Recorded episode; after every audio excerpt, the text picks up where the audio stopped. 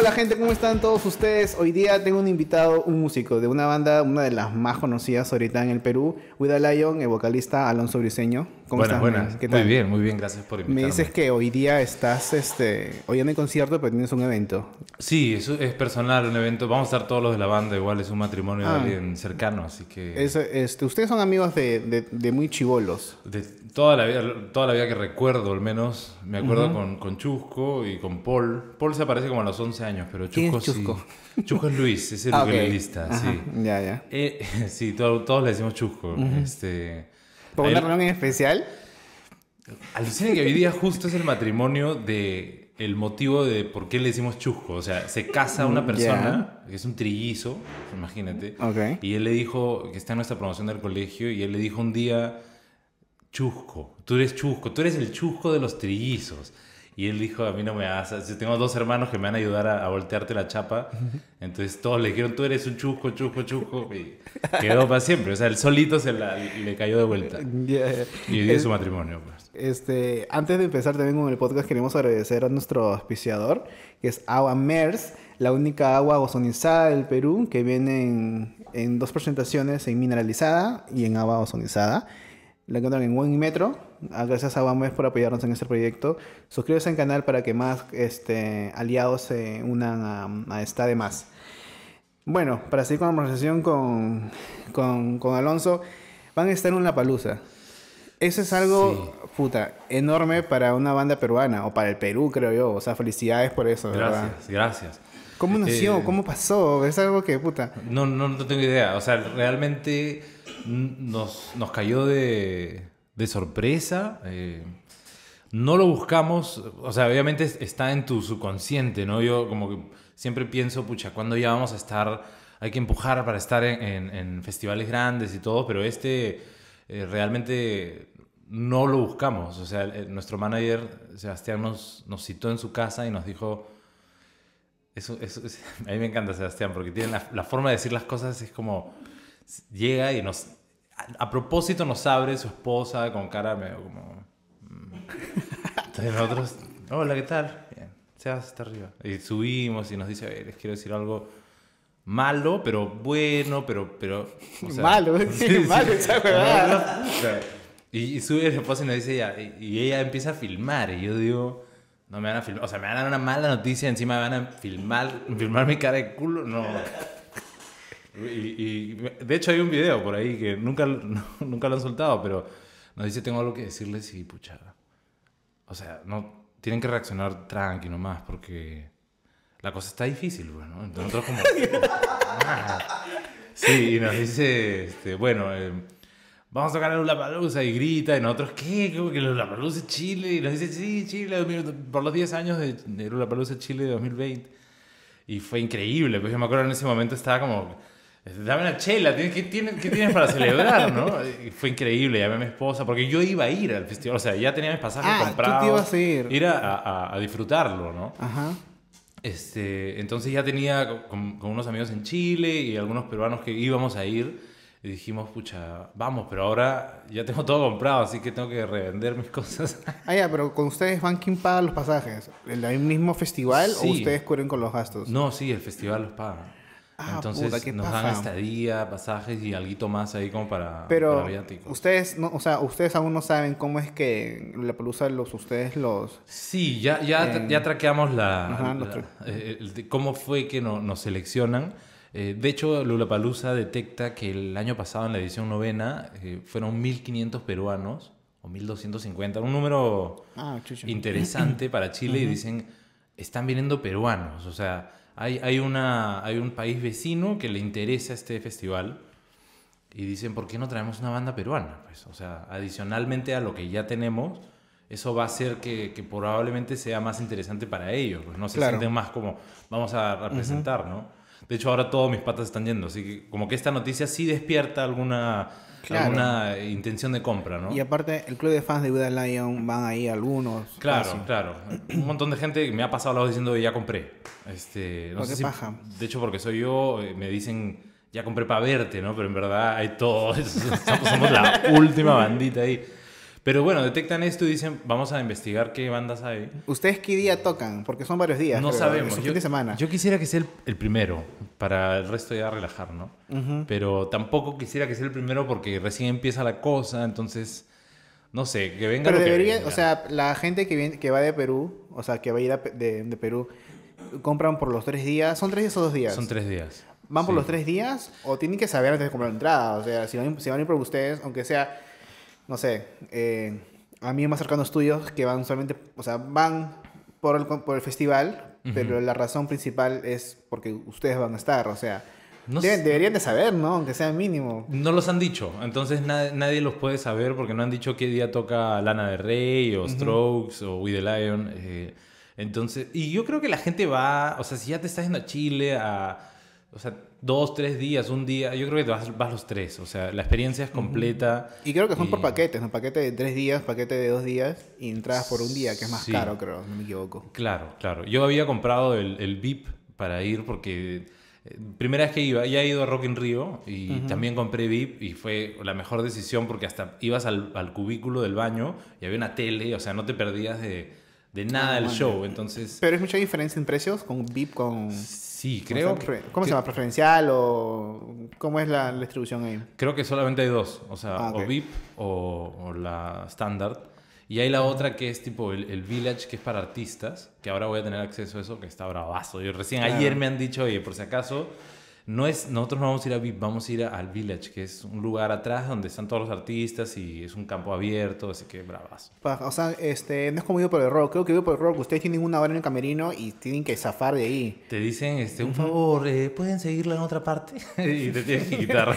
Pero ustedes cuando tocan en Vivo por el Rock, ¿no le dan un brazalete para que se puedan pasear por todos lados? Tengo entendido que no. O- Eh, pucha, yo creería que no hay tantas partes. Creo que en el Vivo por el Rock creo que hay un... Ahora va a cambiar, ¿no? Ahora sí están haciendo tipo cuatro escenarios. Me acuerdo que un día fuimos, eh, acompañamos a 6 voltios a Vivo por el Rock y 6 voltios tocó como a las 3 de la mañana, creo. Y fuimos y nos dijeron, espérense en el carro todavía que falta que su camerino se desocupe. Ujú. Y, y los brazaletes solamente era para ir a máximo este, abajo en, en campo A y atrás. Pero no, hay un, no había un espacio, pues, porque fue en el Estadio Nacional en ese entonces. Y no había un espacio donde yo, yo estaba que yo fui afanado porque pensaba ver artistas conocidos, pero Claro. al final todos estaban como que entraban y salían al toque. O sea, no vi na- creo que Eso- vi al lívido salir del escenario y demás, pero no- sí, no. Es, es bien...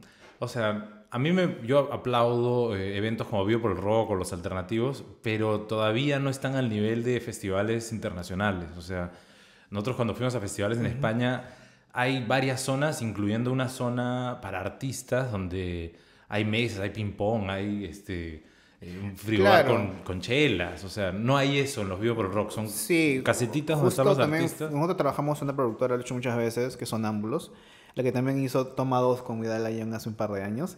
Eh, Vayan a verlo en este sí, link. Sí. y, y, entonces con la productora fuimos a trabajar con, Radio La Zona y fuimos al Barrio Latino. Y el Barrio Latino era, atrás del escenario había una carpa con toldos y había, como tú dices, camerinos, pero adentro había como un- una sala está grande. Claro. Había pucha, refrigeradores llenos de, de cerveza mexicana, no a decir marca porque yo más piste. Claro, claro. este, pero era, era así como tú dices, y era un espacio donde los artistas salían y conversaban entre Claro, ellos. Entonces, claro. In- Incentiva esa, esa unión, ¿no? Sí, Este, claro, porque es como que este, eh, fraternizan entre todos, hacen más patas y Claro. crean una amistad ventaja de hasta chambas futuras, creo. Claro. Ahorita no hay eso en los festivales, hay como que están los tipo containers o, trailers Sí. y tu, tu nombre está en un papel que en una hora va a ser reemplazado por otra banda, ¿no? Sí, sí, sí. Por ejemplo, en Estados Unidos eh, eh, el, festi- el festival o es un tour, el Warp Tour de bands. No sé si sí son de bands. Este, yo también fui un, fue un día y me, como fan, fanboy me metí como, como tal fan enamorado por, por los trailers y tal escenario. Están los 50 trailers, porque allá se usan los, los tour bus. Claro. Y todos están y salen y tienen, tienen su espacio. O sea, en realidad eso debería apuntar el video por el rock. Y Sí, claro. Igual creo que es un festival desarrollándose recién, que está primero invirtiendo en, que, en artistas En que grandes y que- traigan, y que, es- eh, sé que está en una etapa como adolescente, porque ya cumple 10 años, ¿no? Este, esta edición. Eh, pero sí es algo que sería agradable para las bandas, ¿no? O sea, a veces el metro cuadrado lo, lo apretan, yo soy arquitecto, el metro cuadrado lo apretan para ganar probablemente más escenario, más, más público y, y Claro. sacrifican una parte de, de espacio cómodo de, un, de una persona, ¿no? Yo creo de que, o sea, según Vivo Pedo Rock ya han vendido 48 mil entradas para este Wow. que viene. Y yo veo el cartel y se me hace alucinante porque han metido hasta raperos, gente que hace pop, hasta Ajá. DJs. Sí. Han metido de todo. Y yo creo de que si es que el público peruano demuestra de que puede soportar ese festival y le va a quedar chico, porque a muchos le va a quedar chico. O sea, yo quiero ir a una banda y quiero que a la misma hora toca este... eh, Nosotros tocamos policía- a la misma vez que Fito Páez. O sea, a las 7 de la noche, Claro. Fito Ajá, Páez y y Allen. ejemplo. A mí me hubiera gustado verlos ustedes y después en un Fito Páez. Un ejemplo de que yo, pucha, no puedo verla. Hay decisiones que tienes que tomar. Hay ¿no? decisiones que debes de Claro. tomar. Y si está Yuka, y creo que por eso quiero que ojalá el próximo año sea en dos días. Creo que hace un par de años iba a ser en dos días, pero fue por el mundial, si no me equivoco. Sí, sí, sí, iba, un iba a, a mover, pero, pero sí, lo hacen ahora en un día, que también es, es como mucha información, pues, ¿no? Creo que son 100 bandas en total. Es una... Son, 100, son 100 artistas, ¿acaso? Qué bestia, sí. a, a mí me pasa que yo quiero ir a ver a Fito Páez y voy a tocar. es como voy a tocar al toque. Claro, sí, ya chicos. No, pero sí, sí es chévere que, que ahora sobre todo que hay, hay cuatro escenarios, hay cumbia y hay todo, puedas tomar decisión. Qué chévere es, por ejemplo, el, el- el cable tú no puedes tomar decisiones porque te llega la- las series, pero en Netflix tú puedes decir, o en YouTube, paro, me voy al baño, relajo, eh, esta la veo más tarde. Claro. Tú tienes esa... A esa mí me ha tocado ¿no? muchos, en muchos conciertos de que voy y estoy esperando que, que, que toquen esa canción que me gusta para recién ir al baño. Y estoy que me Claro, aguanto. Maleado, Claro. maleado. O estás como, esta siguiente no la conozco, no la conozco, bien, me voy al Sí. baño, perfecto. Sí, tal claro. cual, tal cual. Claro, como, "Eh, no sé cuál es, vamos. Claro, claro. Este, bueno, cambié un poco de tema y han sacado un nuevo, es un nuevo single porque eh, quería escuchar más canciones del nuevo álbum o van a sacar por single, es un EP. ¿Qué es lo nuevo que han sacado ahora? Eh, sí, es, se llama Kismet, es el segundo álbum. eh, todavía no lo sacamos, hemos sacado un single que se llama When Life Began y otra canción caleta eh, que se llama Let Me Go, Sí. que, que es como la- el underdog le llamamos, ¿no? Como no, le- no le hemos dicho nada de publicidad. Como un spin-off, algo así, pero está dentro del álbum. Es que- sí, sí. De hecho, Ah, está ok. en, en la parte conceptual. Al otro lado del álbum es un álbum conceptual. Es la historia del papá de Violet. O sea, nuestro primer disco se llama Violet. Esta claro. es la historia de su papá. Eh, y de hecho, queríamos sacar dos canciones como que se que sean como extremos. Es un disco de 15 canciones. Entonces, hemos sacado la 2 y la 14. Mm. La- los dos extremos, como el lado brillante de la, cuando eres niño y el otro. Entonces hay como. Queríamos sacar tipo polos opuestos, que no necesariamente sea una. Me gustó a mí cuando Ed Sheeran sacó eh, Shape of You, creo que se llama, y paralelamente sacó Castle on the Hill a la misma vez. Esa sensación que me produjo a mí fue que encontré la canción y dije, maña, qué paja esta nueva Shape of You. Y Spotify uh, pasó a la siguiente y también a nueva. Y dije, wow, hay, hay dos. No, él no había anunciado que habían dos, pero hay dos. Entonces me, me produjo emoción y dije, oye, hay que hacer eso. Claro, justo también pasó con My Chemical Romance. Eh, sacaron el disco de The Black Parade, sacaron la primera canción, que es Welcome to the Black Parade, y sacaron después el segundo videoclip, fue la última canción. Ajá. Y tú ves el primer videoclip de, de, de My Chemical Romance, que es un carnaval, y el último todo, todo quemado. o sea, Claro, claro. Y es como que, como tú dices, no es un, lado opuesto, ¿no? un roce bien paja. Han trabajado con el mismo productor, que es David Chan. Con el maestro Splinter. Yo digo que es el maestro Splinter y nosotros somos las tortunillas. Sí, él es como... No sé si me llegue a separar en algún momento de él, ¿ah? porque hay como una química así. Es Claro. como si veas a, a un amigo que fuiste pata toda la vida y se fue a estudiar 10 años y lo vuelves a ver y no puedes parar de hablar y de contar cosas. y Con David ocurre eso, ¿no? Él no ha sido mi amigo antes de la música. ¿Cómo conocieron a David? Estuvimos. Nosotros no queríamos hacer un disco para. para que sea comercial. Es, es- es como una de las premisas que siempre hablamos y probablemente uno de los motivos por los cuales salió bien. Este disco que hicimos Violet era para nuestros futuros hijos. O sea, nosotros habíamos sido amigos toda la vida, habíamos tenido bandas toda la vida dentro de los tres, no simplemente le cambiamos el nombre o cambiamos de género, pero nunca habíamos hecho un disco, siempre lo habíamos hecho casero y siempre salíamos, nosotros mismos poníamos, compramos el cable barato y la guitarra tela. Y cuando ya éramos un poco mayores dijimos, oye, es, es como la última oportunidad de hacer algo digno, para que nuestros hijos al menos tengan este material y, y les provoque agarrar una guitarra y les provoque ser amigos del otro para que digan, man, mis papás tenían esto. Pero no pensaron, o sea, en el plan de hacer este disco, tocaron que sea en bares, en fiestas. Nada, no. No. qué raro, o sea, tipo, o sea, es... Es como raro, los sí. Haciendo un disco y nomás, y nada en vivo, solamente vendían los discos y ya. Sí, es que, es que, como te digo, era, era, es el motivo. De hecho, David, cuando lo conocimos, que ahorita llego a, a David, pero cuando lo conocimos nos sienta en un sillón en su casa y nos dice, ¿por qué están haciendo esto? ¿Para qué? O sea, ¿cuál es el objetivo de este disco? Me imagino que todo productor quiere escuchar para Una ser historia. famosos y para ah, lograr durar el mundo, porque le conviene al productor, pero nosotros dijimos, pucha, es para nosotros nomás. Y él como que, man, le, le gustó esa idea, ¿no?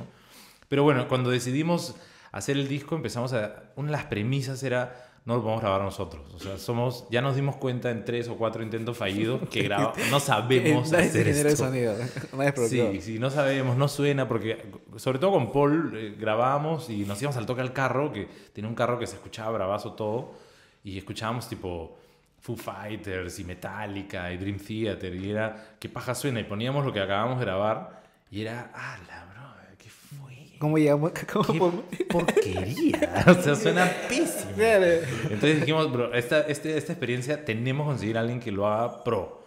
Y eso fue, empezamos a buscar. De hecho, contactamos al viejo Rodríguez que está en La Voz, en La Voz Perú, o Yo Soy, no sé dónde está. Pero nos dijo, "Es- me acaban de contactar, estoy full chamba. Nos recomendó a, a un par de personas y a mí no me acuerdo sus nombres, pero no me encantaron y le volví a llamar a decirle, o sea, porque los busqué en redes, ¿no?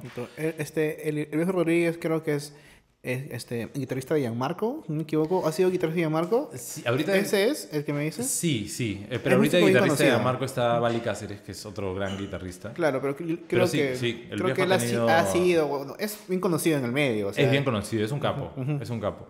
Eh, entonces yo tenía, aparte él había grabado el disco de un pata eh, que se llamaba eh, Enero, eh, la banda, y, y me parecía increíble, me volví súper... Es la banda para mí, top 5 bandas del Perú de toda la historia, así Ah, que, nunca o sea, sacaron un disco. De hecho, yo estoy en su primer videoclip, alucina, era de zombies y, me, y- estaba soltero en ese momento, no tenía que hacer por la vida, así, no tenía eh, aspiraciones y me disfracé de zombie y estuve como 15 horas comiendo ¿qué carne género, cruda. eh, ¿Qué género era? Eh, era como un power punk, así, pero ¿Qué año fue eso? bien, no sé, fue casi como Porque 8 power, años. porque power eh, el, el power pop o el power punk o este tipo de música estuvo un poco más, eh, ¿cómo se dice? Más presente en la escena en, Sí. hace como 8 años, 10 años. Sí, yo Ahora creo que no si esa tanto. banda no se hubiese separado, ahorita sería un, un bandón. Pero O sea, ¿hay alguien conocido de esta banda que ahorita toca? Eh, sí, de hecho, el guitarrista es el cantante de la ficción, Pedro Alaiza. El baterista es Nachi, que es el batero de, o era el batero de Difonía por 15 años. Este. Y. Ah, pero, pero, el- o sea, se han seguido ellos como músicos. Sí, han- eh, pero se separaron. El cantante se separó, dijo, dijo y ahora el cantante es bajista. No sé qué hicieron ya. O sea, si me están viendo, eh, Aldo, ¿qué hiciste, bro? Este, era muy buena banda. Entonces, ellos la, la había produ- producido el viejo Rodríguez. Y dije, yo quiero sonar como estos patas. Llamé al viejo y me dijo, estoy full, pero tengo a, a otros dos. Los escuché y no me encantaron sus cosas. Y le dije, dame al mejor que manches. Y me dijo, prueba con David Chan. Y fuimos donde David Chan. Y me encantó. O sea, me enseñó, porque había, había visto otras cositas, ¿ya? De publicidad, había, me había juntado con unos productores que no eran. Y cuando David me enseñó, tipo, él había hecho Ashkirik. Y Ashkirik tiene una fuerza que parece casi Range Against the Machine en algunos casos. Y me acuerdo que puso... Y me miraba y me decía, ¿sientes tus genitales como tus genitales? Y yo, sí, siento mis genitales. Dije, este man es, este man es. Y desde ahí, pucha, ya, super patas, todos los días grabábamos y, y fluyó un huevo. Man, ya. Con ellos, o sea, esa es una pregunta ya más técnica o más, no sé si es un poco este, íntima, pero el presupuesto, o sea, sí, ¿cuánto, cuánto el- un productor te presupuesta por canción? Porque Sí. si está metido todos los días en un estudio, es- cuesta, o sea, ¿cómo es que ustedes, obviamente no montos, pero presupuestan por canción y lo que fluya, lo que, lo que demore? Sí, pues, o sea, imagínate, David nos cobraba presupuesto por canción y nosotros habíamos quedado en grabar con él siete temas, porque llevamos siete temas. Este, pero al final hicimos 38. Sí, justo te iba a decir eso, porque en la entrevista de Toma 2, ustedes dicen de 38 sacaron 11, yo 38, vale. O sea, Claro. Eh, después hubo que hacer un recálculo con, con David. Este, claro, él nos decía, Un "Oye, bro, paquete, se, paquete". ha, se ha salido un poquito de lo que acordamos. Y nosotros obviamente este, estábamos de acuerdo con eso. Es difícil, ¿no? Porque él quiere también lo mejor para la banda y a veces una canción está como no encaja, sobre todo si estamos haciendo un disco operático, que es un disco conceptual. A veces hay una canción que llevamos que, pucha, no necesariamente calza en la sensación que queremos transmitir en ese, en ese capítulo. Entonces David nos decía muchas veces, hay que, hay que volver a componer esta canción, la 3 o la 6. Entonces ahí nos íbamos llenando canciones, pues, ¿no? Y componíamos una y era, pucha, no la siento todavía, hay que hacer otra, eh, vamos a hacer otra. Fluía tan natural con él hacer música que era muy, es muy fácil. O sea, yo me puedo sentar con él y en un día hacer 10, 15 canciones. O sea, de verdad que es como tan libre este, que no había ese, ese problema de, de- de creatividad. Era, fluía tanto que al final acordamos un, un- un paquete y dijimos, ya, vamos, queremos hacer un disco bravazo, bro. Este, simplemente hagamos todo lo mejor posible para llegar a este disco y pactemos una cifra. y ahí además eran era Luis, Paul y tú. Sí, Solo los tres, ¿verdad? solo los tres, sí. ¿Y cómo es de que viene después Sergio, viene el... Fiocha, Pedro y acaba de agregarse. Sí, he lo- visto que además son siete. Ahora somos siete. Sí, ya somos una Es orquesta. una orquesta, ya, ya. ya está. ya. Todos están en clases de, de trompetas. Pucha, eh, lo que pasa es que pasó lo del comercial. Este, Sí, ¿cómo? O sea, tengo entendido de que, de que ustedes pasaban la, la canción por un grupo, creo, de WhatsApp o no sé, una conversación o en un grupo y alguien de ahí, amigo de un amigo de un amigo, trabajaba para la Sí. para Movistar, si no me equivoco. Algo Sí, así, a ver, fue- fue más o menos corrígeme así. cómo, cómo Este, fue. Lo que pasa es que mi esposa, la prima de mi esposa, está casado, casada con Sebastián Guevara, que es un, un amigo que yo lo conozco por ahí, por la prima de mi esposa. Y eh, él había traído bandas tipo Brian Adams y Shakira, creo, eh, ¿cómo se llama? Enrique Iglesias. Era, era, había tenido ese negocio antes, ya no se dedicaba a eso. Y yo estaba haciendo música. Entonces, cuando nos juntábamos, que era seguido, porque son mejores amigas de ella, mi esposa y, y su prima, yo siempre enseñaba, estamos haciendo esto y enseñaba la música, y, y los dos me decían, man, sí está, está interesante. No le daban mucha bola, en realidad. A veces yo me afanaba y decía, esta, esta es la canción. Y me decían como, Este es el hit del está verano. buena, sí. Y, y le decía a Sebastián como, vas a ver que tú vas a ser el manager, vas a ver. Y lo fui como un año y medio como suavizando y dándole la idea como despacito de, es interesante, es interesante. Y en algunos momentos, tipo, cuando ya estábamos probablemente eh, grabando, porque nosotros hacemos maquetas y luego las pulimos en el estudio, no es que grabamos y es la versión, sino lo hacemos como primero un- un- una maqueta, ¿no? En, en sucio, como se puede decir. En la arquitectura se hace eso mucho, en los talleres donde haces la maqueta en cartón y luego la pasas en blanquito perfecto. Claro. Es un poco eso lo que hacemos como para que nos quede la versión final brillante, ¿no? Este, bueno, sí. Entonces, este, Sebastián ya sabía que yo tenía una banda y siempre llevaba como música y, les enseñaba y en algún momento se la debo haber pasado, o sea, o, en algún chat, como tú dices, eh, esta es la canción, escúchenla, a ver, o, también la teníamos en Facebook, porque a nuestros familiares, que era muy poca gente que nos seguía, este, la pusimos ahí a concursar entre Found Love, eh, All My Demons y So Fine. A ver, ¿cuál es el single, familia?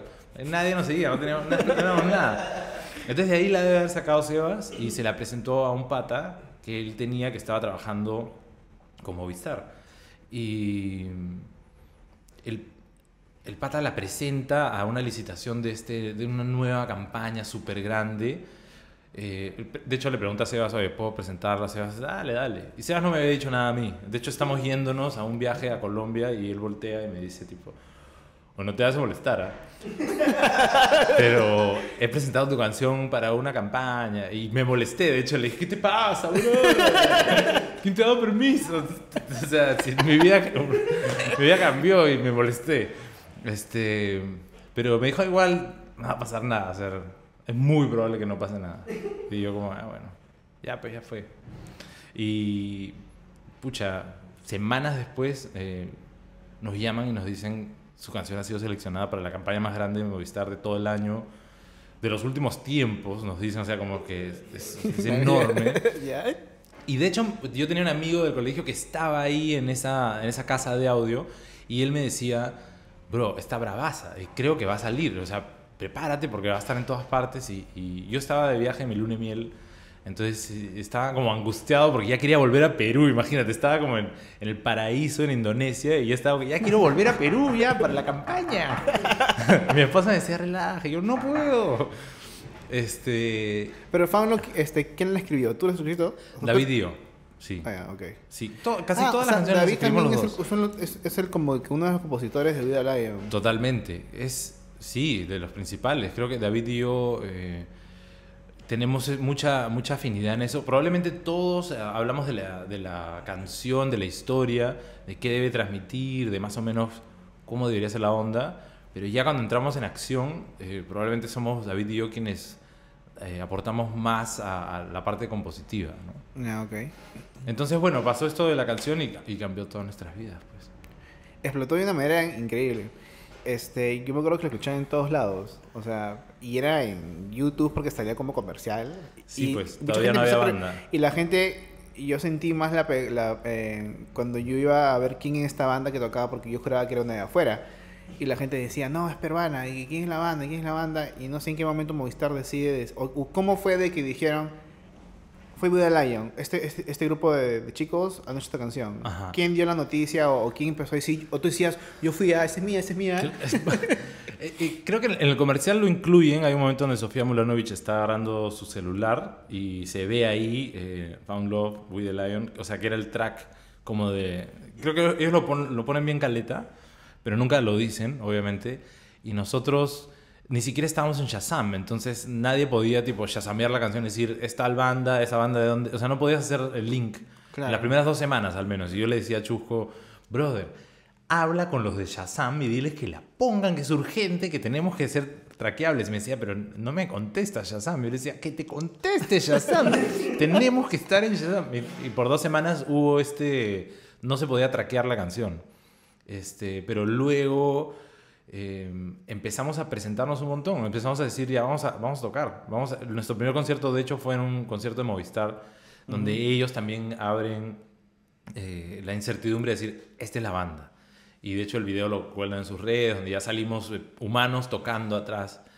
Y nuestras redes empezaron a crecer un montón también, rápidamente. De, ellos son los de la banda. Y lo, lo lindo fue que no solo había Found Love, había So Fine y All My Demons y I Want You to Know. Habían otras canciones que la gente empezó a descubrir y a decir, esta banda está, tiene más música, ¿no? Que son las cosas que queríamos hacer. No queríamos hacer singles sueltos, ¿no? Queríamos que vengan agrupados de un, de un disco. Claro.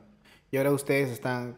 Eh, ¿Alguno de ustedes ya renunció a sus trabajos este, donde ustedes se, han- se se metió full time a, a Buda Lion o todos todavía siguen trabajando en otras cosas? Eh, no, sí, es que hay, un poco de todo. Eh, Chusco tenía un trabajo eh, en el banco de trader, bien demandante. O sea, en- al comienzo, Paul y yo íbamos a las, entrevistas y Chusco nos veía desde la chamba y le mandábamos saludos como, bro, no te canses, ¿ah? cuidado que te cansas. ¿eh?". Y él como que ya, ya también sentía ganas de, de participar todo el día, pues, ¿no? Entonces él sí tuvo que renunciar.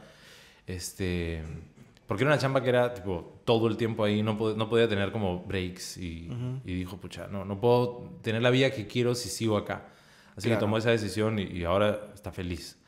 Y Eh, solo, solo es Buda Lion su trabajo. No, tiene eh, unas barberías. Este, Ah, vaya. Sí, Qué sí. paja. Il Capo, Cherry. Este, y sí, está feliz con eso. Es- manejando algunas cosas, está haciendo unos par, un par de proyectos. Es inquieto, así que, que está, está viendo cómo. Tú eres ¿no? frilo eh, de arquitecto. Sí, tengo mi estudio con mi esposa de arquitectura, estudio 6. Hacemos casas, sobre todo casas de playa, aunque estamos haciendo en Lima y hemos ¿Y hecho en, en Chaclaca. ¿Cuántas veces te has te has ido con un cliente y dicho, "Ah", o sea, ¿te, te han contratado porque eres de Buda Lion o, o te han visto de la nada y dicho, oye, ¿tú no eres de Buda Lion? Es como un plus. Yo creo que es que nunca, nunca sabes si es que ya saben o, o- o recién se van a enterar. A veces sí. Por ejemplo, estuve, eh, alquilé una propiedad y estuve con, con el, el dueño y estábamos este, en la notaría y, le, y me dice, ¿qué haces? Y le digo, tengo mi estudio, pero también hago música, tengo mi bandita. Qué bandita. Y la palusa, pero bandita. Sí, y él me dice, ah, man, ya yo también me he comprado mi, mi pianito, mi tecladito, mi órgano. Entonces le digo, qué chévere. Y me dice, ¿y tu bandita cómo se llama? Y le digo, We the Lion. Y me dice, me estás hueveando. y yo le digo, no, no. Y me dice, no, he ido a todos tus conciertos, me encanta. No, no me había reconocido, pero este, hasta me bajó el precio del alquiler, alucina. Ah, qué paja. Eso es un plus entonces. Sí, no, bravazo. Este, entonces, no se sabe si, si alguien conoce o no, o recién descubre. Me ha pasado que me van, me van a poner una inyección en el poto y justo le dije, o sea, porque hay una, una enfermera que, que me dijo, ay, me parece conocido, una cosa así. Y yo, chucha, le digo, porque tiene una aguja enorme. Y, y no la pensé tanto y le dije, sí, soy cantante de Woody Allen. Y ¡claro! Me la puse y yo como, ¡ah! Me dijo, no te creo. y, fue, oh, y te juro que no caminé bien un día y medio. O sea, de hecho tuvo que ver mi noticia con esa clavazo que me metió. puta madre. Sí, a veces es chévere, a veces no bueno, tanto. eso, tú creo que ahí la cagaste porque no era, no era, no era Sí. momento para decir que... ¿Sabes qué? Por un segundo pensé que iba a ser más gentil. ¿verdad? Pero nica, nica, nica.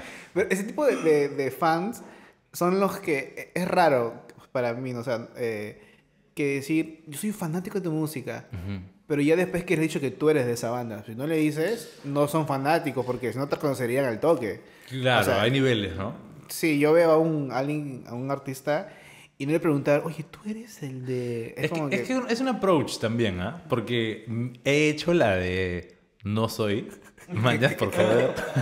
y, y se van como que, ah, ah, disculpa. Yo como, mentira, mentira, ven, ven. Y- pero hay de todo. O sea, el otro día Gisela me preguntó algo como, este, oye, y quería preguntarle, ¿este segundo disco también es conceptual? Y Gisela Ponce León. Y le dije, no. Y me miró como, ah, ah, ya, bueno, no importa, este, chao. No sabía qué hacer. A veces cuando choteas a alguien de seco, es como personal, es un humorcito personal. Yo soy bien lacra con eso. Ya, ¿y cuánto demoraron en producir eh, este segundo álbum? Menos que el primero, ¿ah? porque el primero no sabíamos nada. Sí, o sea, dijeron que fueron como tres años de preproducción y Sí. producirlo y más la onda de es- este ha y sido todo como eso. 18 meses, más o menos. Que en verdad es un chambón también. Este, pero desde, desde el inicio yo llevé algunas canciones y otras que se compusieron ahí, algunas que no quedaron.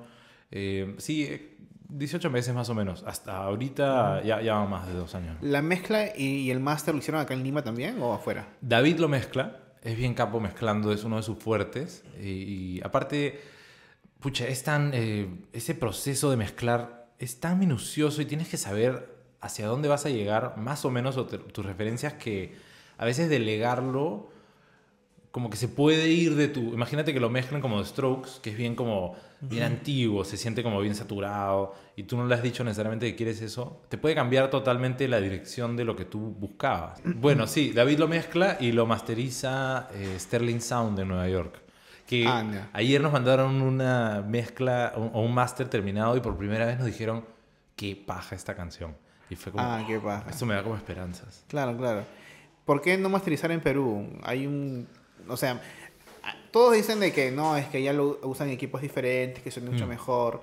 Pero en Perú no hay una sala de máster que sea pro, así, este... Pucha, te soy honesto, cuando investigas el tema del máster, mucho de lo que ves es qué artistas van a, a masterizar a ese lugar. Entonces, eh, en Sterling, que es el, a mi juicio el mejor o el segundo o el top 3 del mundo, ves que trabajan con Imagine Dragons, con Mumford and Sons, con Adele, y tú como que te quieres ubicar en ese paquete, pues, ¿no? No, no quieres eh, ubicarte en un, en un paquete donde no hay tanta experiencia o tanta ambición. Claro. Y dices, pucha, vámonos. No es tan caro el máster, alucina. Yo, yo pensaría que es súper caro y es como, wow, pero no, no es tan caro. Entonces, como dices, ah, vale la pena hacer extra Lo esfuerzo. caro creo que es la- el, el productor en este caso, creo. De todo el disco, Claro. lo caro es las horas de grabación y el productor mismo el que te, te chambea, si no me equivoco. Totalmente. E- ese es el, el- el grueso, pues, ¿no? Y, Sí. y, o sea, depende, ¿no? Porque a veces vas, a- vas con las canciones listas, pero a veces las vas a tuiquear un poquito, entonces... Ahora, cuando yo vi que ustedes estaban en preproducción trabajando con David otra vez, me, me generó un poquito de sorpresa porque ustedes que ya han crecido tanto desde, desde Violet, hasta ahorita dije, fácil se van a ir afuera a producirlo en Chile o Argentina o en España, o no sé. Claro. Pero cuando lo vi otra vez en el estudio que es este Elisa. Elisa, Studios, Sí. dije, ¿qué paja? O sea, porque ahí te das cuenta de que ustedes tuvieron un clic bien paja con, Claro. con David. Ahora que sé que también compone contigo las canciones. Tiene un Es como que el sexto, no, el octavo ahora, ¿no? El- Ah, el- ese- es como el octavo día del año prácticamente. Totalmente. Es- ese es el porqué, ¿no? Con David hay esa afinidad que yo a veces hago como la analogía, así como los Beatles o, o John Lennon y Paul McCartney. Con John Martin. Con. No es John Martin, es. eh, George Martin es productor de The Beatles. Pero no es John, Ah, es George, perdón. George Martin. George Martin. George Martin. George Martin. Que hay esa. Y siempre volvieron donde él. Y él tenía como. Este, ya ideas más frescas de hacia dónde. Era un equipo, pues, ¿no? La otra es. Vámonos donde Wally Gael, a Los Ángeles, a ver. ¿Qué querrá eh, Wally? ¿Qué- ¿En qué estará es- eh, su lista de prioridades? ¿Qué estaremos nosotros? Y vamos a ir a grabar lo que ya está. Y digo, allá pon rec. O va a sentarse realmente a, a conversar y ver. No sé, pues. Entonces yo digo, pucha, con David nos preocupamos de todo, que todos los poros estén cubiertos. Me gusta eso, o sea, estoy cómodo y, y sé que tenemos mucho más por hacer, así que el tercero igual eh, pienso sentarme con David. Igual que este con los videoclips, todos son con señor Z, si no me equivoco, o han hecho uno que no sea con señor Z. No, sí, el, el último recién de Violet fue con Señor Z. Todos los otros fueron con otros directores. Qué Hicimos bueno, Go Go Go, que fue el último con Señor Z, que es unos extraterrestres y que se mueven. Sí, y, y el último que... Eh, When Life Y Began When Life. Began es con Señor Z. Ujú. Está bien paja video. Ahora, los Es niños paja. son ustedes. Somos nosotros, son algunos amigos eh, de la banda, Sí, porque estaba viendo fans. video y dije, vete, ¿quién, quién Alonso? Vete, no es un spoiler. Vete, ¿quién es ella? Claro. Pero al final ya no ya sabía quién, quién, quién, a quién dije, ¿quién era así? Ahora tengo que preguntarte.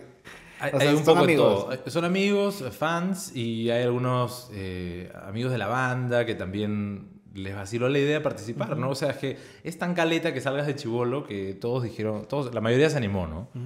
Creo que Eh, nadie nos dijo, no, no quiero. Eh, All Man y Dimos, ¿dónde fue grabado? All My Demons fue grabado con Johnny López y Siete Samurai y fue grabado en la carretera de la Samurai, Panamericana. sí, sí.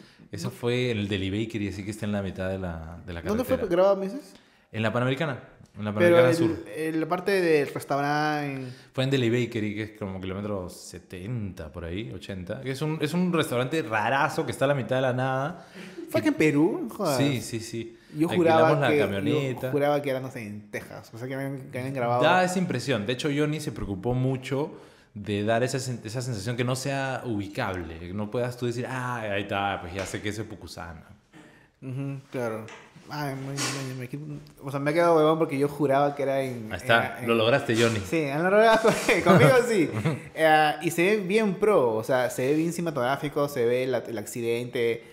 ¿Cómo eso, eso es post o de verdad sí hicieron un accidente real? O sea, me refiero, hubo una escena de acción, todo eso. Sí, hubo un poco de todo. Eh, eh, O sea, sí hubo bastante post, en ese, específicamente en esa parte donde vuelan los cuerpos. Pero un montón de, de cosas la tratamos de recrear ahí, la persecución. De hecho, el Chusco manejó uno de los carros de policía. Yo era el otro policía encubierto que tenía como... Sí, este, Pucha, fue horrible la semana siguiente que estaba con mi Hulk Hogan, pues. Este...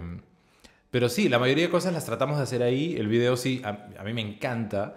Eh, de hecho, siento una afinidad con Pulp Fiction. Es lo que Este, hay una referencia de Pulp Fiction. Totalmente, totalmente. Que es para mí top 5 también películas de la vida. ¿no? este, y sí, el- el- hemos hecho también con Toño Sarri, hicimos So Fine, eh, hicimos con Zeppelin, eh, I Want You to Know. Move Along lo hicimos con Alejo Rocarrey. Y al final, en Go Go Go, es donde conocemos a Chinón Ok. este señor Z. Y ahí yo veo, pucha, que él tenía también una, no sé, su, su, su creatividad hacía bastante clic con la mía. Entonces, este nuevo disco le dije, oye, vamos con todo. O sea, una de las cosas que a mí me quedé corto en el primer disco, como salió tan rápido, es que no pudimos explicar mucho de que era una historia. Inclusive los videos no, no tienen relación unos con otros en este segundo disco dije, pucha, ahora sí hay que tratar de hacer un esfuerzo conjunto para que se sienta que estamos hablando de una persona o de una misma historia, ¿no? Entonces, por eso hemos tomado la decisión de tener un director para este segundo disco. Tal vez con la finalidad de tener una película al final. O sea, Claro. un mini docu de, de toda esta experiencia, ¿no? ¿Qué banda es de que hicieron como cinco episodios eh, en anime? No Eh, Daft qué- Punk. Daft Punk hicieron como una historia, no sé si, que sí, son como claro. cinco episodios de extraterrestres de que son raptados Uf, en Perú. ahí, ahí no sé si Ajá. dijo tres o cuatro para el futuro nuestro, pero sí me encantaría hacer una cosa así bien. Es igual, eh. Lumière creo que tiene, ¿cómo se llama la banda de ¿Lumineers? Lumière? Creo que tiene también como tres historias de como de 10 minutos. Sí, sí, recién es un nuevo disco que es el tercero o cuarto, tercero. Están haciendo tipo así, creo que han visto lo que estamos haciendo y están... ¿Qué pasa? ¿Qué pasó? No, pero sí, sí están...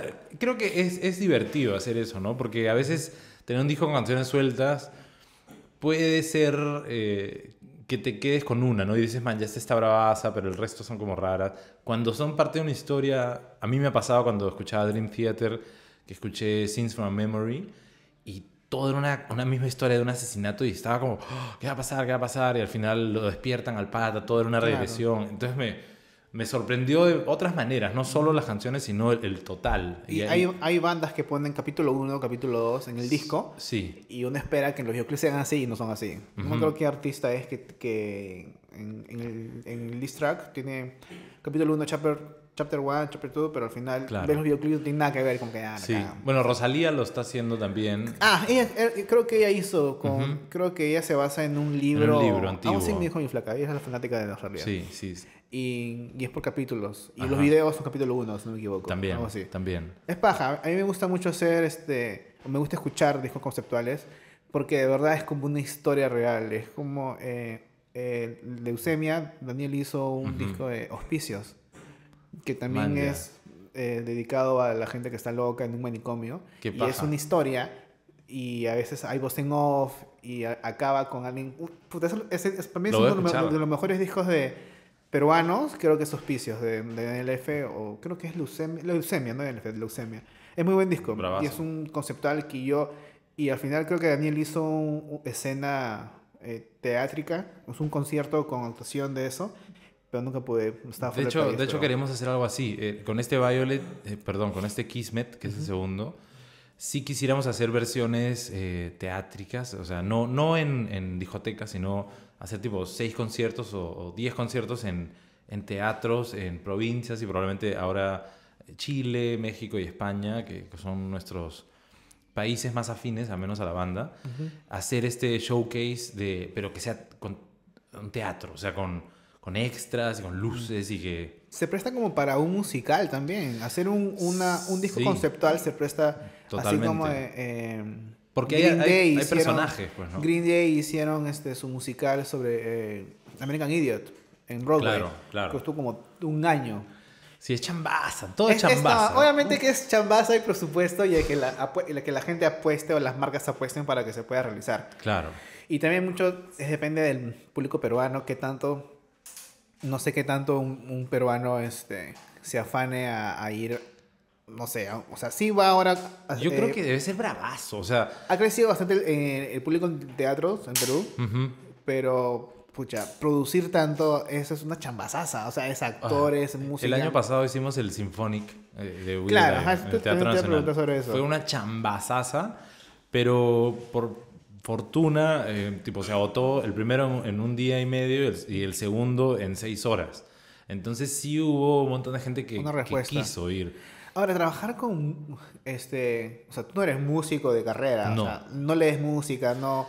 Estoy en clase de piano. Este, Ah, ya, estoy, ya estoy Ya tratando sabes de... ¿Qué significa el...? el- Por un lado, a veces, a veces como no quiero, porque como compongo tan ingenuamente, eh, a veces si supiera exactamente cuál es la escala y a dónde debo ir, me podría parametrar, eh, pero también me abriría más posibilidades. Entonces estoy como en un conflicto ahorita.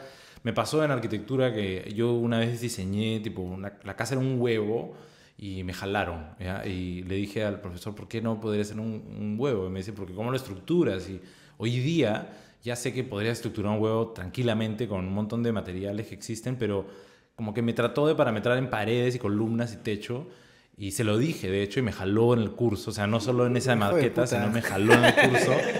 Y ahí dije, pucha, ¿para qué vengo a, a que me parametren, no? Entonces, Ajá.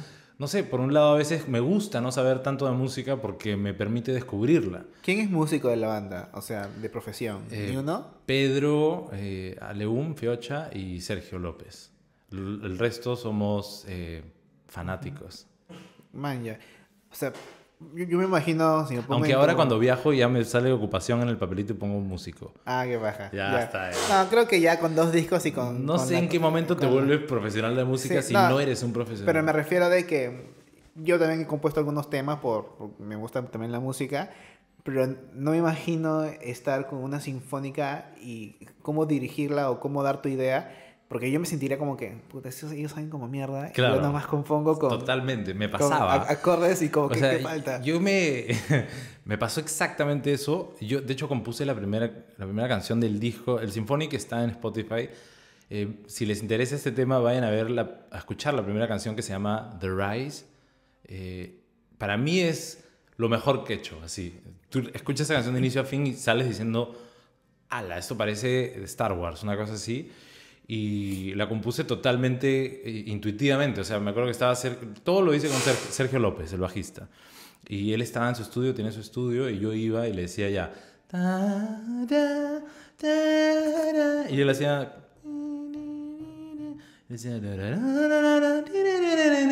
Yo cantaba todo y él, él iba como mapeando todo en los instrumentos y luego más íbamos como las dinámicas y al final sale.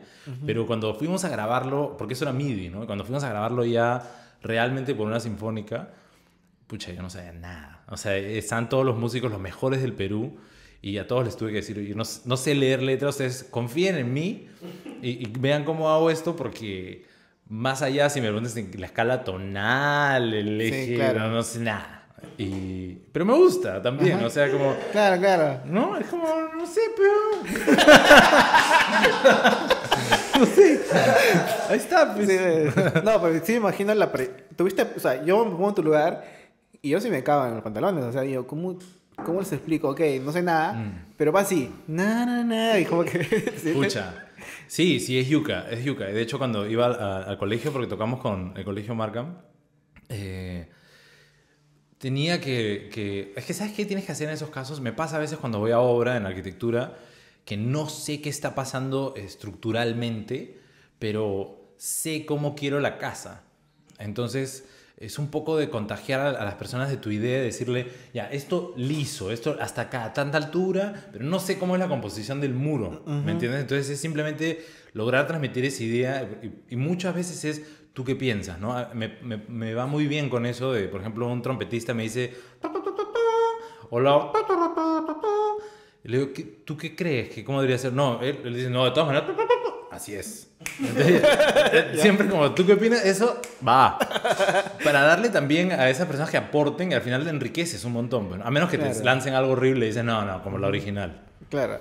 Este, y ahora, para, ¿cuál ha sido el mejor concierto de tu vida con Vida Lion? Uf. Porque yo sé, obviamente que lo más probable es que sea Palusa. Por más que toquen a las 10 de la mañana y ojalá que no sea así, ojalá que tenga más tarde. ¿Viste la película Yesterday? Aún no la veo, se me fue. Hay una parte donde le dicen que va a tocar a él en un festival. eh, ah, no me acuerdo el nombre del festival. Pero el pata se afana un huevo y, y muestra una carpa típica del festival y hay seis puntas. Así que no sé si Lollapalooza fácil, fácil sí se vuelve un gran. Pero Claro. es que a veces la mejor tocada no sale. En el mejor, de- el mejor lugar, el mejor Sí, venue. porque hay expectativas. A veces las mejores tocadas son como bien caletas. Ah, ¿Y cuál ha sido la mejor para ti? Tengo tres. Tengo tres que las puedo decir rápido. Ok. Una de ellas fue en Victoria Bar, abajo en la caverna, donde entran solo 80 personas. Y era como nuestro quinto, sexto concierto. Eh, pero We The Lion ya había, ya había salido y mucha gente quería vernos. Era, na- no nos habíamos presentado todavía. Y solo entraron 80 personas, pero fueron 3.000.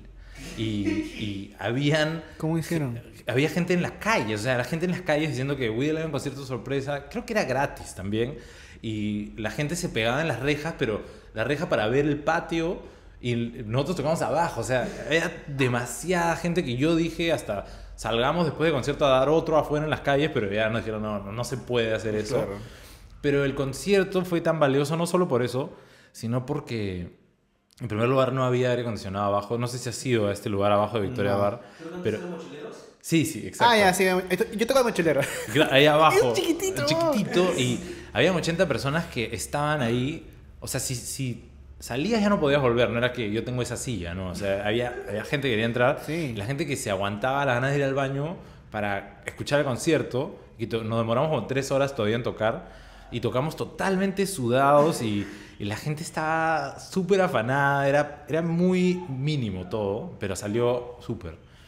Ese fue Qué uno que me sorprendió, ¿ves? No tenía, yo no quería ni siquiera tocar ahí porque dije, chiquito, no hay ventilación, no hay nada. y, y- pero al final salió como... Y después eh, también en el concierto que le abrimos a Morat, eh, fue como... Nunca habíamos tocado para la, la juventud, porque habíamos estado tocando en, en discotecas, en bares, y no habíamos tocado en un concierto para, para gente joven, para menores. eh, y íbamos a abrirle a Morat, que yo no conocía a Morat. Ah, ¿no conoces ahora? Nada, nada. Este, ¿Cuándo fue eso? Antes que sigas con la historia. par de años. Sí, Ya. sí. Y pucha, cuando salimos fue la locura. O sea, de verdad, eran 5.000 personas.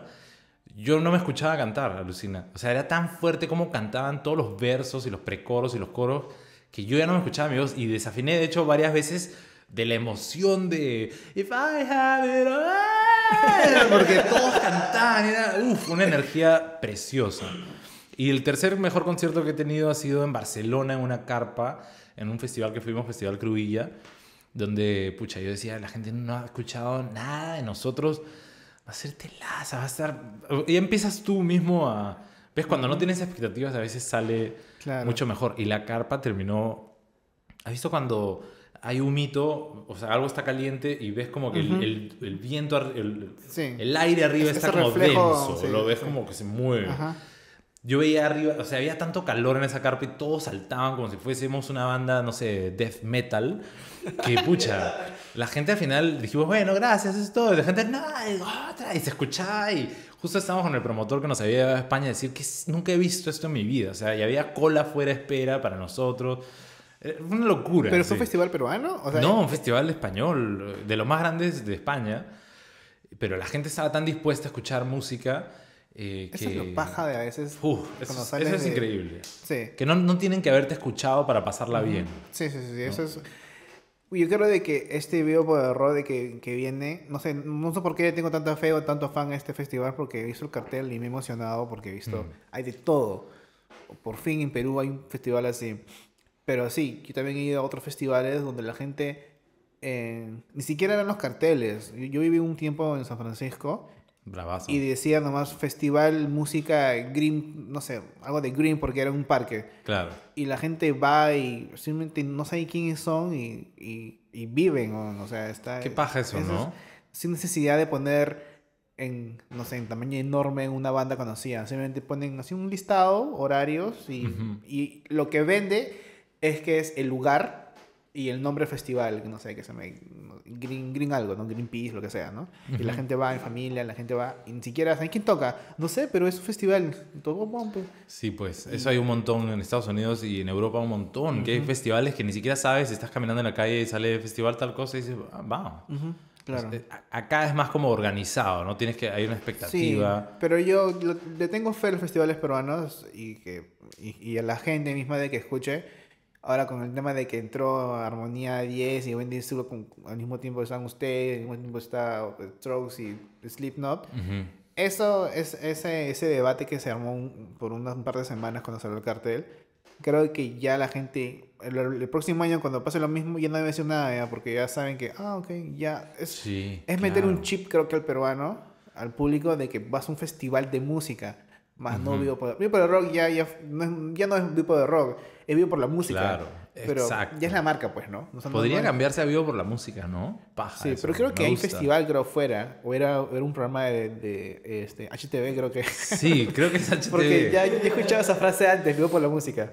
Paja, paja eso, pero sí, yo también le tengo fe. De hecho, los últimos años, nosotros existimos como We the Lion en una buena etapa de música en el Perú, cargada de festivales y de, y de bandas nuevas y como, como con una refrescada, ¿no? No sé por qué me siento parte de, de una nueva ola, de, de- una nueva generación. Y, y sí, que viene acompañada con esta música y con la era digital también, ¿no? Entonces hay, hay como una serie de cambios que están Sí, ocurriendo. ahora, hablando de la era digital también y que está ahora Spotify, están las redes y todo eso, la emoción de escuchar tu canción en la radio ha bajado. No, no. La primera vez que ustedes escucharon este, Fine Love en la radio o My Demons, Sí, Found Love en Orgullo Peruano con... eh, ¿Cómo se llama? Vargas. Vargas. Ah, eh, no me acuerdo su, su nombre, su primer nombre. Eh, Estudio 92, Ah, Orgullo ese, Peruano. eh, Luciano. Luciano Vargas Lo. Ajá. Sí, buenas a gente y nos puso y me acuerdo que estaba en mi antiguo departamento con mi esposa y, la- el- y fue creo que las primeras que pone y lloré, obviamente, lloré nos abrazamos, ella lloró. Ella fue el motivo por el cual empecé a hacer música de nuevo, así que yo siempre la, la tomo como mi, mi inspiración y el motivo por el cual mi vida empieza a cambiar. ¿Cómo se llama tu esposa? Paloma. Panamá. Eh, De hecho, cuando estábamos saliendo, ella viajó dos semanas y yo dije, pucha, cuando vuelva, porque se fue a Europa, cuando vuelva voy a tener una canción, le voy a componer una y le voy a caer, así afanadazo. Y es por esa canción que empezó a juntarme con Paul y con Chusco, empezamos a hacer música otra vez, donde David, o sea, a partir de esos que otra vez vuelve todo, así O sea, que tengo... literal, ella fue la inspiración. Totalmente, totalmente. Ya, entonces cuando escuchaste en Estudio 92 fue el primer radio que salió entonces. Sí, Orgullo Peruano. Esa fue la primera vez. Y luego ya pasó a, a la frecuencia normal, o sea, a la programación normal de Estudio 92, pasó a Planeta, que se volvió la Mega Planeta, eh, eh, estuvo en doble 9.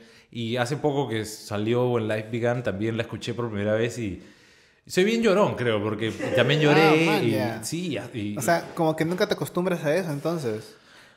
¿sabes qué? No, creo que nunca, te- a menos que se vuelva, pues no sé, a una cosa que odias. ¿Qué cosa no te acostumbras todavía cuando se montón. de alguien? Cuando subes al escenario y dices, puta, jamás me voy a acostumbrar a estar tranquilo antes del concierto. ¿Tú eres nervioso antes? ¿Estás con nervios antes del concierto? Es- Estoy concentrado, o sea, nunca estoy como, como si fuese cualquier cosa, ¿no? Siempre Ok. estoy como focus, eh, no soy tan buena onda porque un montón de gente me habla y a veces eh, me refiero a la buena onda en el que no estoy como en mi, en mi zona de, ya, vamos, una chela, no, no me puedo tomar una chela helada si voy Antes- a cantar. cantar, claro. Este, a veces estás en una discoteca y la música está, o hay una banda tocando, y si me hablan estoy como gritando, y para que me escuche la otra persona y me está hablando de cualquier estupidez, entonces prefiero no, me aíslo un poquito, soy bien aislado, estoy como a un costado, a veces te- con mis caramelos o, o un whiskycito sin hielo ni nada como para que mi garganta esté caliente, pero sí, todavía no, no estoy como,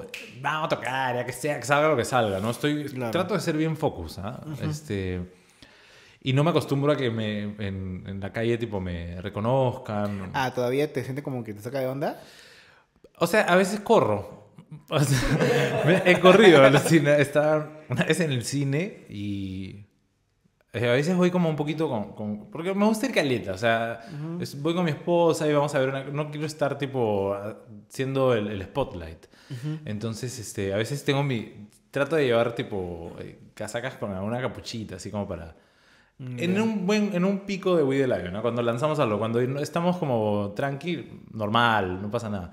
Pero me ha pasado que estábamos en cine y, había- y vi unas, unas niñas ahí de 9, 11 años, que una me mira y yo como, chucha, ya me reconoció, carajo. Entonces le digo, mi esposa me dice, vamos acá a tal tienda. Y le digo, no, vámonos, ya vámonos, vámonos. Entonces me dice, ¿qué pasa? Vamos, vámonos más. Entonces empezamos a avanzar un poco rápido y la chiquita, oye, Alonso. Y yo, chucha.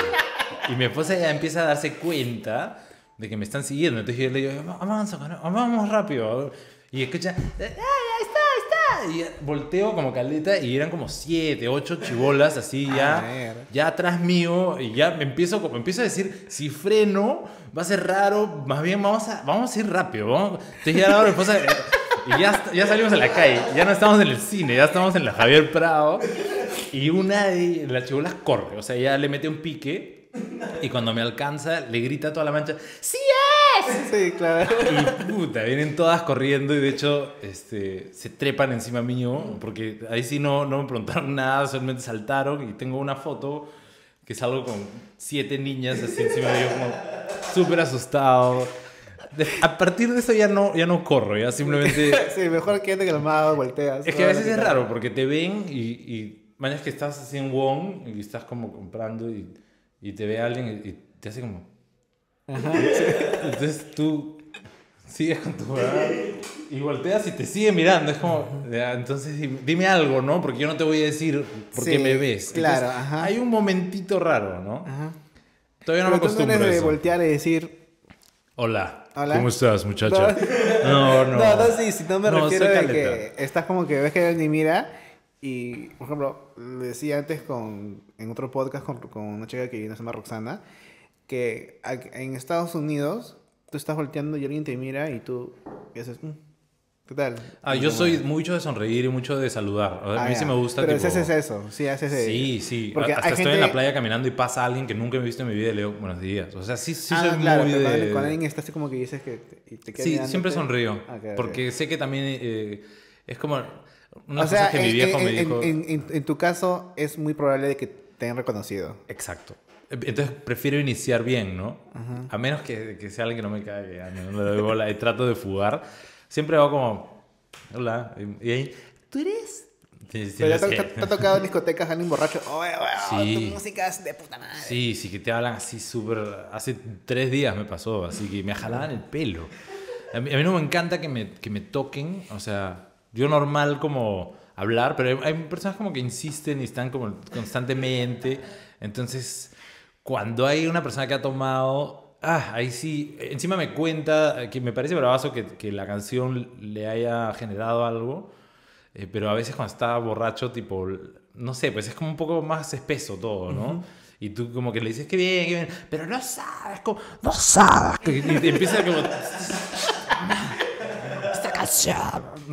Bravazo, bravazo. Entonces es raro, hay de todo. Me han jalado el pelo, me han metido un puñete también por, por sacarse un selfie. O sea, me han bajado la nariz. Y es como raro a veces, pero la mayoría de veces es, es bueno.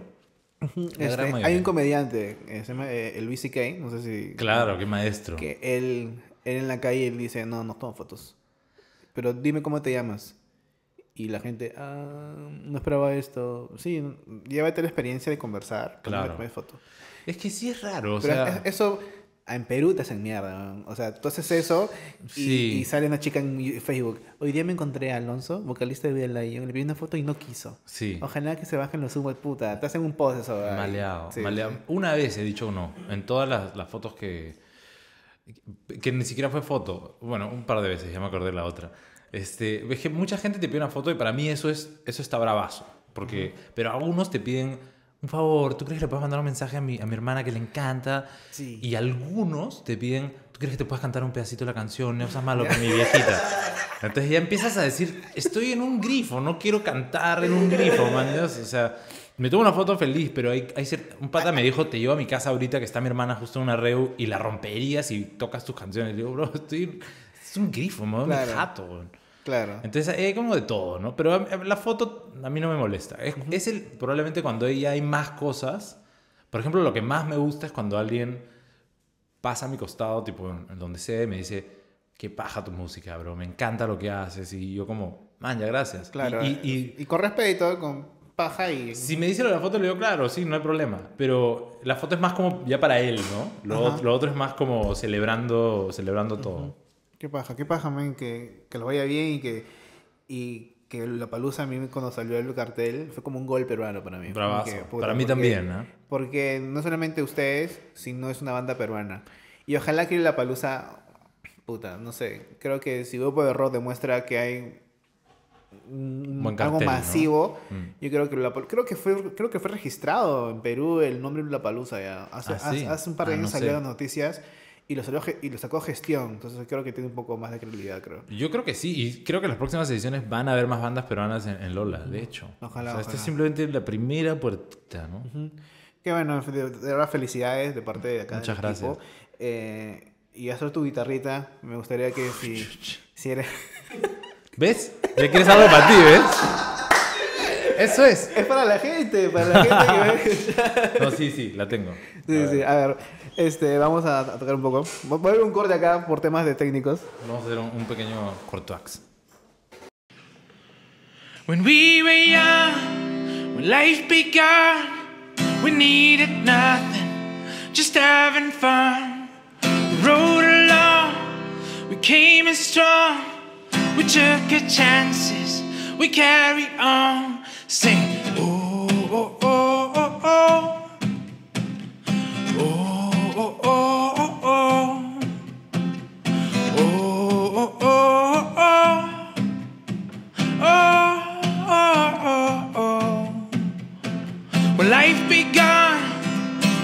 is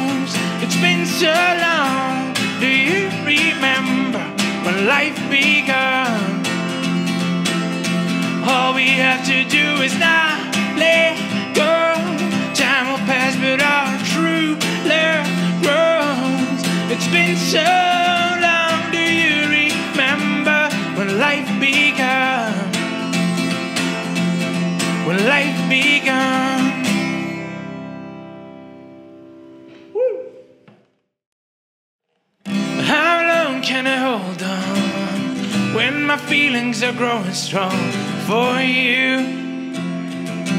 For you. When you smile, I notice. For a while, when you show me your heart, your heart. Whoa, oh, oh, now it feels right. Whoa, oh, oh, oh, every time.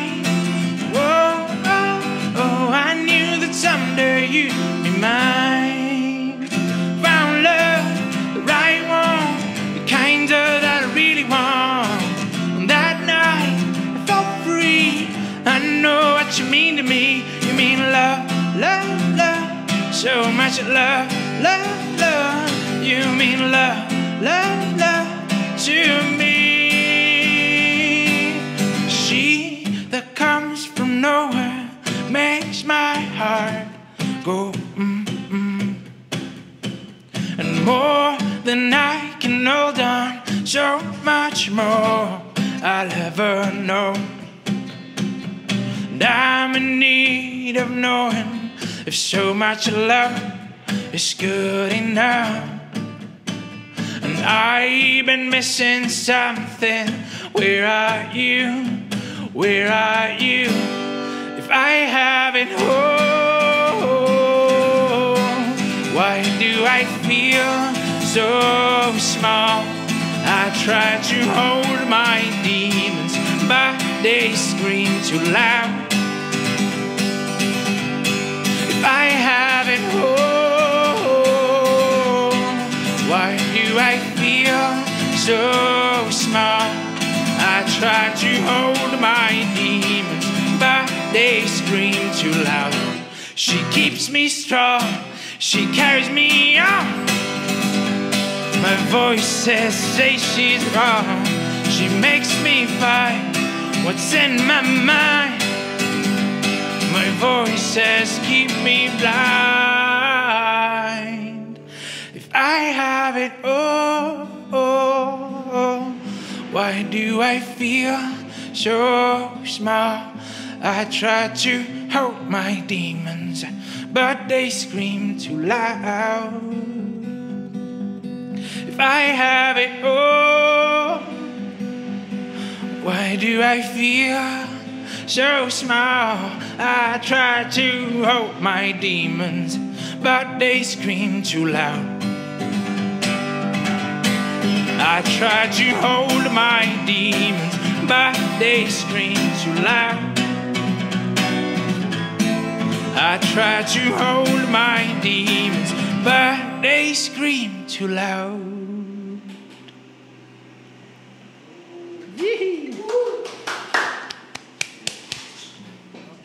Bueno, esto fue Alonso con, bueno, con tres. Has hecho un mashup de Sí. Find Love con All My Demons. Sí, All ya- My Demons es bien paja. Es uno de los que más, que más me gustan, creo que de ustedes. Gracias, Sí, gracias. sí, sí. Cuando grabamos este, con Toma 2, afuera hay una construcción asquerosa, esta que nos caga ahorita el audio.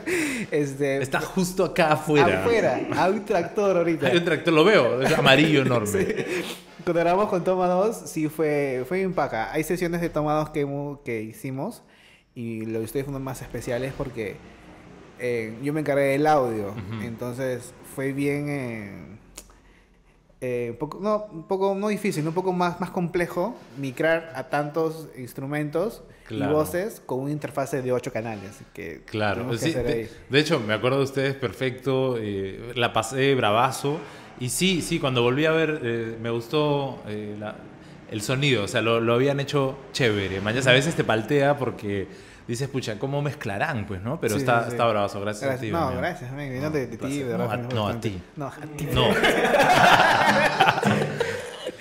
Este, bueno, gente, hemos, creo que sí, es el- ahora sí, oficialmente es el podcast más largo que ah, tenemos. sí, me, me pareció, alucina, como que Sí, recién que- empezábamos. Hay tanto por hablar. Sí, sí, alucina que a veces, eh, creo que, y eso es una buena señal, cuando de verdad siento de que has pasado rápido, quiere decir que lo, lo hemos pasado bien. Claro, Y- no, y- ha estado bravazo. ha Muchas gracias por bravazo. venir, A por darte ti. tiempo de venir a ti, tocar en las mañanas, justo antes de empezar a grabar. Un cantante que canta algo a las 9 de la mañana, ahorita son las 11 de la mañana, es jodido, es una Es horrible. Es horrible porque tu voz no está al 100%. Y, y a veces nada. como recién te estás despertando, no sabes, no te acuerdas que no es buen momento para cantar Sí, hasta sí, que ya empieza sí. la canción. Eh, me acuerdo que un día acompañamos a, a Río Roma, en- al dúo de baladas, y ellos estaban a las 9 de la mañana en RPP cantando un pedacito y se escuchaba que es forzadísimo y Claro. cantaron la misma huevada porque lo seguimos con todo el día y fueron RPP, Radio Corazón, Radio Disney, radios, radios y todo el día cantaban lo mismo. Y Claro. dije, ah, la pobre garganta, ¿de dónde está? Y de hecho, si escuchas la, la que cantaron a las 9 am versus la de las 3 de la tarde, es otra cosa. Sí, pero también al mismo tiempo sus voces están cansadas. También, también. Y ya se ve su cara de que puta, las mismas preguntas, las mismas respuestas. Sí. Y Pero, pero hoy día ha sido muy original todo lo que me has preguntado. En, en- en verdad, a veces las entrevistas son como tradicionales, pero agradezco poder conversar un No, buen rato, ¿no? Que es- gracias. es rico eso. No, a ti. No, está, está chévere. Trato de que esto sea más una conversa que una entrevista. Tenía un papelito acá que me ayudaba porque me pasó este, con un invitado de que acabé de grabar y dije, puta, no le pregunté esto. Pero ya, pero contigo ni siquiera he visto mucho la lista. Claro. Ya- Me sorprende que no me hayas dicho por qué cantan en inglés. Como, ya, Está- está ya pues, ya. Que bueno, ya, gracias por venir ahora sí. Ya nos, nos quitamos, por quinta vez, ahora sí. Ya, ahora sí, chao. Gracias. Este, otra vez agradecer a Agua Mer, gracias por el apoyo. Gente, vayan a comprarla, es la única agua sonizada del Perú. Esta es mineralizada, esta es sonizada. La pueden encontrar en One y Metro, gracias a Agua Mer. ¿Este es para hombres y ese para mujeres? o- Ah, no, pe. oye. Pe, ¿Qué No, pe. pasa? Ve, mira cómo ponen eso. ¿Ves? Blanca. Gente, hasta luego, gracias. Hasta la próxima.